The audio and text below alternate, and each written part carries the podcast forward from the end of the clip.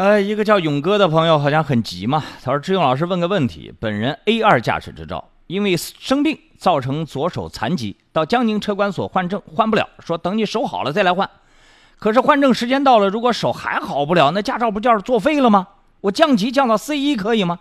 但是自动挡小车我能开起来，不是说你能开得了车，你就是就能这个体检过关了，而是。”你的左手残疾的程度是否能达到 C 一驾驶执照的驾车标准？一定得认体检啊！据我了解，呃，左脚没了，残疾了，问题不大；但是左手残疾了，对驾驶车辆，那估计是可能驾照就要作废了。等等看看能不能把这个左手治好，治不好谁也帮不了你。不是交警不让你开车，而是医生不让你开车。明白这个道理吧？刚才那个左手生病残疾的人又发来信息，他说：“郑老师啊，我听了你解答了，但谢谢你，但是我一个手是能开起来自动挡小车的呀。”哎，这个这个叫勇哥的这位这位朋友，呃，你就是属于智勇在线节目里面常说的一种人，就是你长期违法，然后呢，警察没有处罚你这个违法行为。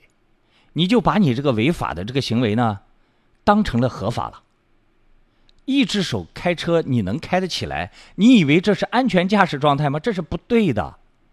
开汽车是要两个手的，甚至说你两个手的大拇指没了都不允许你开驾考驾驶执照。那你一个大一个大拇指没了，你不这个交警为什么不给你开驾呃开车辆呢？所以你不能说哦。平时大家有些坏习惯，一个手开方向盘挂档就可以了，然后就想当然的就认为这是合合合法开车，就是能够开车了。行，你等未来无人驾驶吧，好不好？啊，他还讲说，只有那我万一过几年手恢复了，那驾照作废了怎么办？呃，你到医院那开个证明，说你这个手可以恢复。